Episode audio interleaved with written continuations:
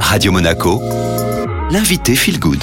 Quel bonheur de démarrer la semaine à vos côtés sur Radio Monaco Feel Good. Le lundi est dédié à l'environnement et l'écologie avec My Positive Impact, animé par Florent Favier. Il est entouré également de Bénédicte Tesson qui est avec nous aujourd'hui. Alors Bénédicte, pour nous parler euh, planète, vous choisissez à chaque fois la forme de récit. Je le rappelle, il y a une part d'imaginaire. On va se plonger dans une histoire que vous allez nous raconter pour imaginer le monde de demain. Et donc, face au constat des scientifiques sur le réchauffement climatique, c'est vrai qu'on peut tous prendre peur, être euh, parfois même tétanisé, désemparé. C'était votre cas jusqu'à ce que vous rencontriez Yvonne, qui est un personnage fictif. On écoute votre récit. J'adore mes rendez-vous avec Yvonne. Elle a 102 ans. Ses gestes sont lents, mais son esprit tourne à plein régime et elle met un point d'honneur à comprendre son époque.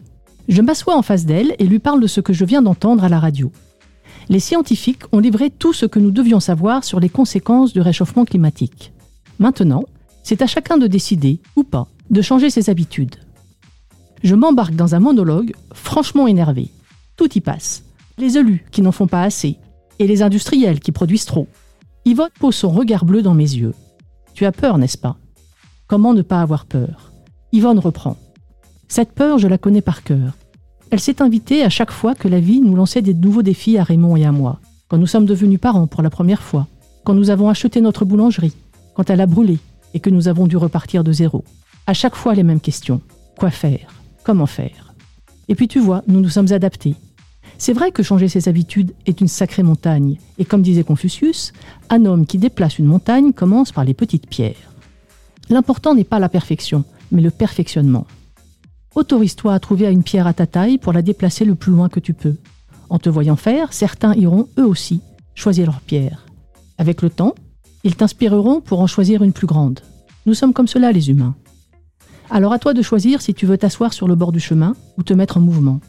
Si tu te mets en mouvement, observe ce qui se passe en toi.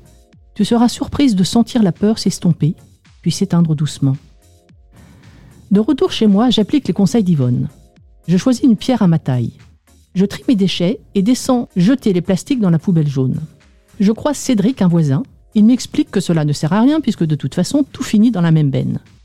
Je continue malgré tout et lui propose de venir avec moi un de ces jours visiter le centre de tri pour vérifier ce qui se dit.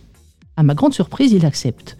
Depuis, Cédric et moi, nous nous croisons souvent à la poubelle jaune. Yvonne avait raison.